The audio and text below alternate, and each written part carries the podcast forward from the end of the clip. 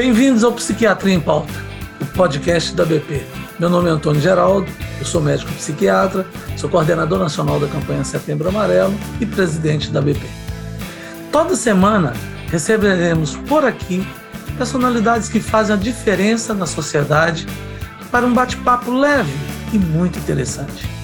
Combater o estigma e levar conhecimento sobre a psiquiatria para a população é o nosso objetivo. Aperte o play e aproveite. Bem-vindos a mais um episódio do Psiquiatria em Pauta. Hoje recebo o médico psiquiatra Alexandre Valença. Vamos conversar sobre perícia psiquiátrica.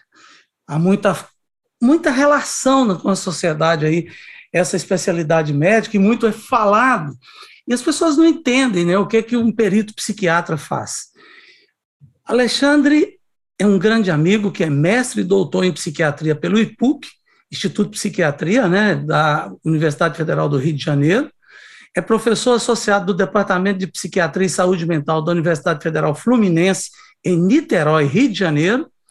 É professor do programa de pós-graduação em Psiquiatria e Saúde Mental do IPUB, UFRJ, Universidade Federal do Rio de Janeiro, e vice-coordenador do Departamento de Psiquiatria Forense da ABP, da Associação Psiquiátrica, Associação Brasileira de Psiquiatria.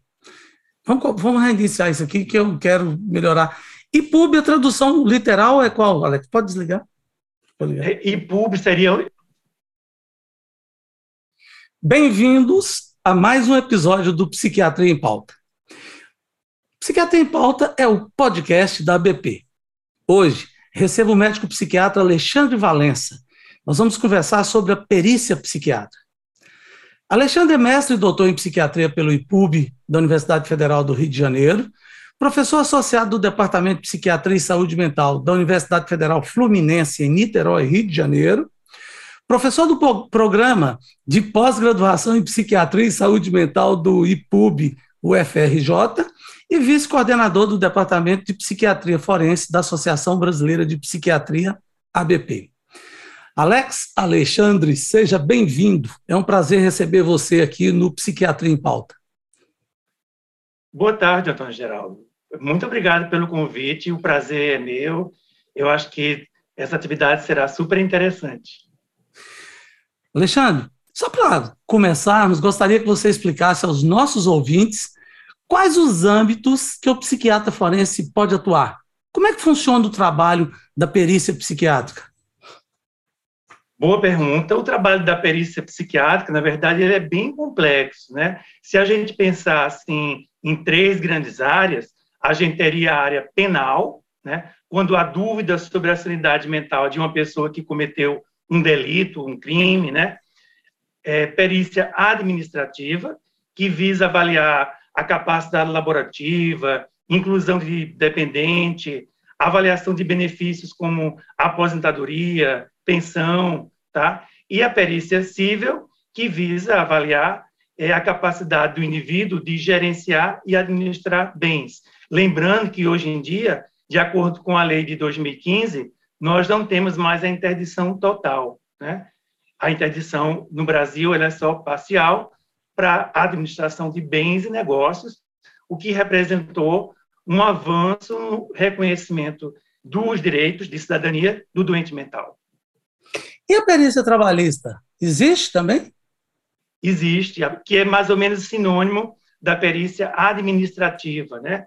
A perícia trabalhista é, digamos, é um termo mais genérico, foi bom você lembrar, tá? Mas se fala muito em perícia administrativa, com servidores federais, tá? E perícia trabalhista, principalmente relacionada ao é, INAMPS, é, entidades particulares, como bancos, por exemplo, né? Mas, na prática, o, laudo é mais ou menos a mesma coisa que é avaliada, né? A capacidade laborativa, a inclusão dependente, é, avaliação com benefícios de pensão, aposentadoria, né?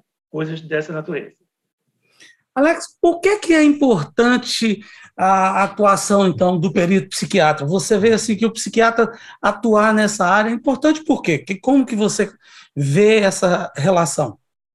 É, na verdade, a psiquiatria forense é uma área que se localiza entre a medicina e o direito, né? A própria doença mental, Antônio Geraldo, pode trazer várias distorções na forma do indivíduo perceber, se relacionar, se comportar, e inclusive muitas questões legais, né? O transtorno mental, principalmente transtorno mental grave, como por exemplo esquizofrenia, pode trazer dificuldade nesses, nesses em várias situações, né? Então essas pessoas às vezes, às vezes se envolvem em situações em a dúvida sobre as questões é, mentais, as questões é, psiquiátricas dela, e o perito ele é convocado para o juiz para sanar essas dúvidas, né? Então a gente pode definir, poderia definir a perícia como um conjunto de conhecimentos técnicos e científicos que são feitos por um profissional legalmente habilitado, que é o médico,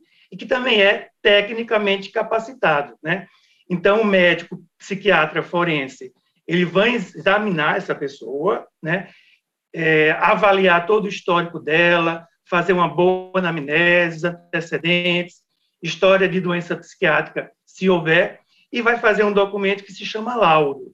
Esse laudo vai ser anexado a um processo, seja civil, seja trabalhista, seja criminal, e ele vai servir como elemento de prova para o juiz, auxiliando o juiz em sua decisão. Né? Vale salientar que a decisão é judicial.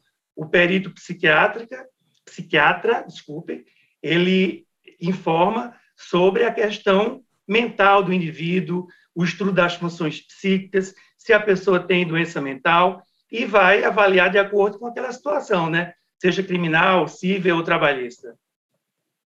Bom, Alex, Alex não, doutor Alexandre Valença, psiquiatra, psiquiatra forense, meu grande amigo, gosto muito dele, por isso que acabo chamando de Alex aqui, por causa da nossa relação pessoal. Bom, Alex, só, só para fazer um complemento para as pessoas, até para a gente publicizar um pouquinho essas residências médicas, né? Para o um médico se dizer psiquiatra, ele tem um título bonitinho e tal, aí ele leva lá no Conselho Regional de Medicina e faz o registro como psiquiatra. Então, ele recebe um RQE, que é Isso. o Registro de Qualificação de Especialista. Pronto.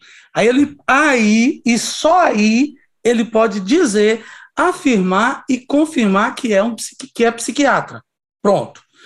E para psiquiatria forense, aí nós temos as residências médicas, que são mais um ano, fazendo 60 horas semanais uma residência médica em psiquiatria forense, e aí ele pode pegar esse título, colocar debaixo do braço aqui, ir lá para o CRM e registrar, e ele passa a ter um outro título, que é psiquiatra forense, que é um outro RQE, que é chamado Registro de Qualificação de Especialista, RQE, é, em área de atuação que é psiquiatria forense, correto?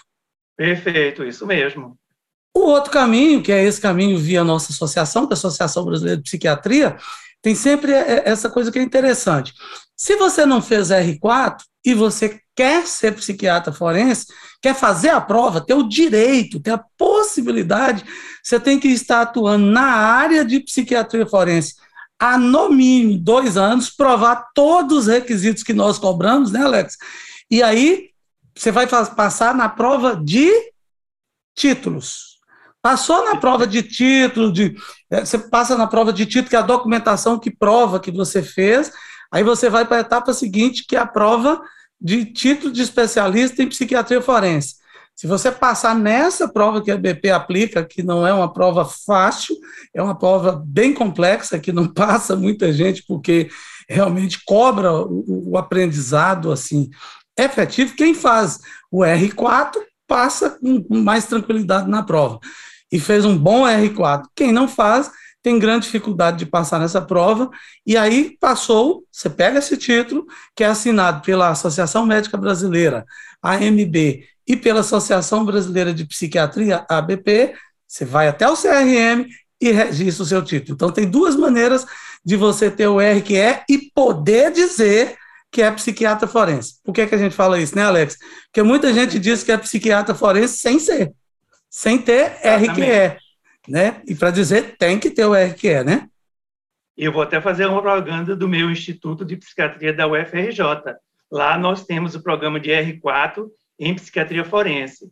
Então, quem fez o R, até o R3 pode fazer uma prova e, é, sendo aprovado, fazer o R4 conosco em psiquiatria forense. Isso, pode fazer seu comercial, porque aqui é serviço público. E serviço público a gente defende a doidado. Se fosse um serviço privado, nós não faríamos esse comercial, mas é um serviço público, nós temos que fazer isso mesmo, é importante. Vamos lá.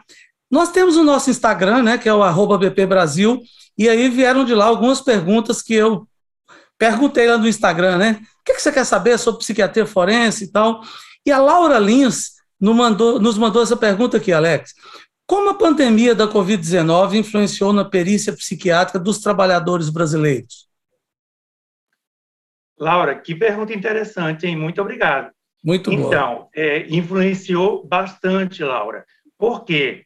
Primeiro, porque o, o, a perícia do INSS ficou muito tempo fechada. Isso gerou um acúmulo de pessoas que aguardavam perícia. Né? Na minha opinião, houve uma certa desorganização do setor de perícias do INSS, né? Então, houve um fechamento por longo tempo e muitas pessoas ficaram sem poder passar pela avaliação pericial, que lhes daria o direito a ser é, avaliado ou não, né, a um benefício, aposentadoria, pensão, né? Então isso trouxe muitos problemas para essas pessoas, um estresse, né? Imagine você não contar com salário por vários meses, ficar sem ter como dar subsistência para sua família, alimentos, medicamentos. Então, foi uma situação muito complexa.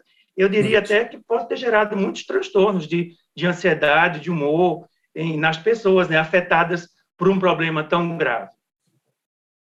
Exatamente. Isso é bastante importante, essa pergunta dela, muito boa. E tem muitas dúvidas, inclusive, nessa esfera, né? Se você pode ou não pode fazer perícia por teleperícia. E psiquiatria, a gente não faz teleperícia porque a, a dificuldade é enorme. Nós temos, inclusive, um artigo falando sobre isso, né, Alex? Exatamente. Nesse artigo, justamente recomendamos a avaliação presencial com os cuidados, né? Tanto o profissional como o paciente, o periciando, melhor dizendo, né? A pessoa que é examinada em perícia é periciando, né? Então, tanto o psiquiatra como o periciando, utilizando máscara, álcool gel, num distanciamento adequado, mas o exame presencial, ele é muito importante porque é, pela expressão facial, pela vestimenta, pela higiene, pela forma de se comportar, até na sala de espera, é, o indivíduo dá, vai dar muitas informações para o psiquiatra, né? Então, não é só uma questão de ouvir, é uma questão toda de observação comportamental. Pois é, você falou uma coisa que é bastante interessante e que eu acho essencial. Ah, nós avaliamos o paciente na perícia, inclusive e muito especialmente quando ele está já na sala de espera. Então, na, na, na teleperícia já não existiria a sala de espera, nós já teríamos uma perda em função disso. Então, é importante que tenhamos essa perícia presencial, tem que ser presencial, não pode é, deixar de fazer de forma presencial, porque a gente começa a observar ali, né, a pessoa abriu a porta, é, você está observando, se você abriu a porta para a pessoa entrar, você observa como ela caminha, com que ela conversa contigo, enfim, são todos detalhes muito importantes para a psiquiatria, né, Alex? Sem dúvida, detalhes fundamentais que às vezes são até impactantes na conclusão é, pericial, né? Exatamente. Olha, nosso papo está muito bom, eu estou gostando muito dessa, dessa explicação, dessa orientação para a população, que eles não têm ideia disso. E, Alex, quando você faz a perícia, você dá um resultado para quem? Quem é que vai usar dessa perícia? Para que, que serve?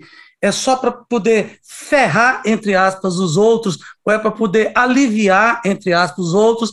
Ou é para poder orientar alguém? Veja, a perícia psiquiatra, psiquiátrica, ela tem um componente fundamental que é a neutralidade.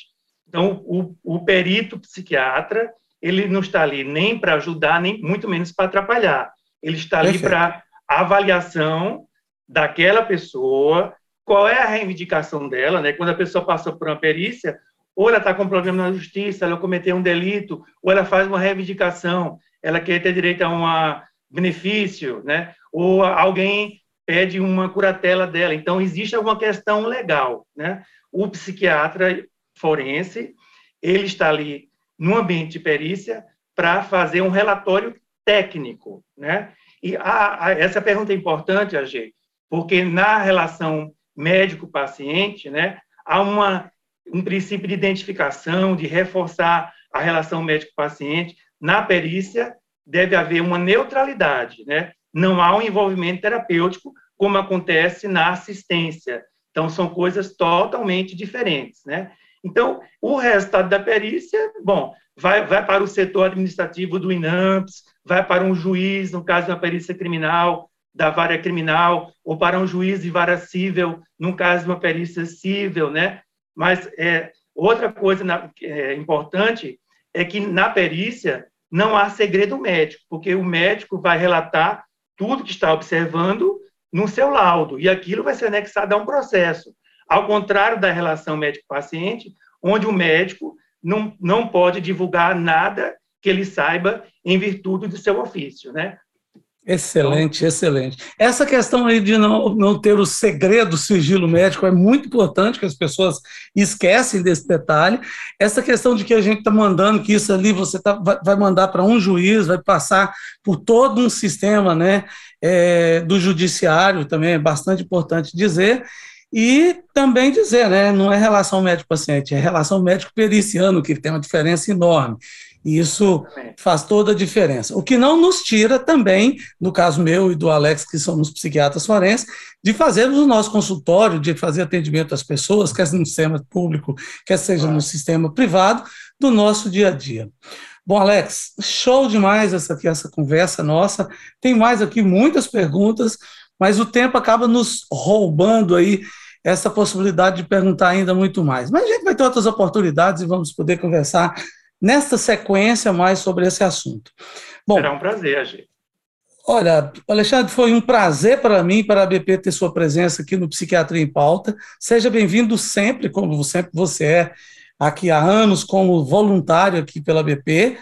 Aos nossos ouvintes, obrigado pela companhia e também pela participação no envio de perguntas. Não esqueça, use a hashtag, hashtag Psiquiatria em Pauta, nos marque também em suas redes sociais, que eu quero ver, quero ir lá e participar com você nas suas marcações.